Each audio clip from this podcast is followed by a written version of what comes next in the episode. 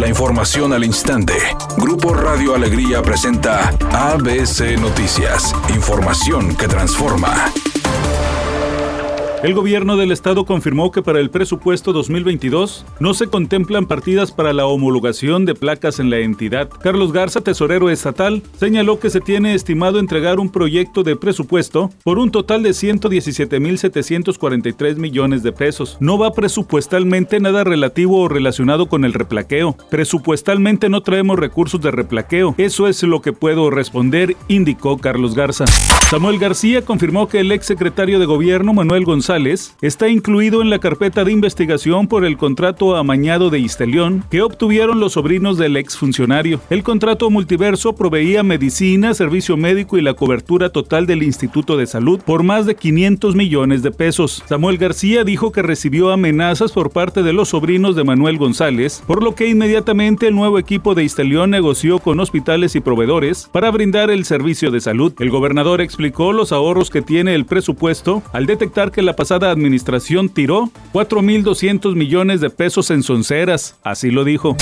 Con la Ley General de Economía Circular que aprobó el Senado, se reducirá el daño al medio ambiente y a la salud humana derivado de las actividades económicas. Se sustituirán bolsas y productos de plástico no reciclables por productos de bajo impacto ambiental. Y quienes violen la ley recibirán multas de 20 a 60 mil unidades de medida. Habla el senador del PAN por Nuevo León, Víctor Fuentes Solís. Debió haberse emitido hace al menos 10 años. Nunca es tarde para empezar a hacer cosas buenas como lo que está haciendo hoy.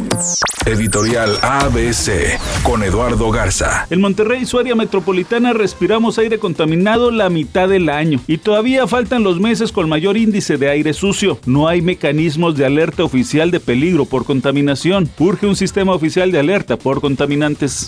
Raya 2 quedó fuera de la liguilla. Tras el descalabro en casa y la combinación de resultados, el cuadro de Aldo Benigris está fuera de la fase final de la Liga de Expansión. Con el triunfo de este miércoles se corre caminos 1-0 ante Cimarrones de Sonora. El cuadro de Aldo Benigris salió de los dos invitados de la fase final. El tanto el triunfo del cuadro de la Universidad Autónoma de Tamaulipas se dio en forma agónica al minuto 83 por conducto de Carlos Fonseca. Ahora la escuadra del Biazul deberá replantearse varias situaciones de cara a la próxima temporada. Una de ellas es si continuará o no jugando Humberto Suazo. ¿Quién iba a decir que 37 años después de que se estrenó la primera película de los cazafantasmas, habría una nueva? Hoy llega a las pantallas de cine de todo el país la película Ghostbuster El legado, que representa una nueva generación de cazadores de fantasmas, por lo que seguramente los teenagers se harán grandes fans de esta franquicia. Temperatura en Monterrey 15 grados centígrados. ABC Noticias, información que transforma.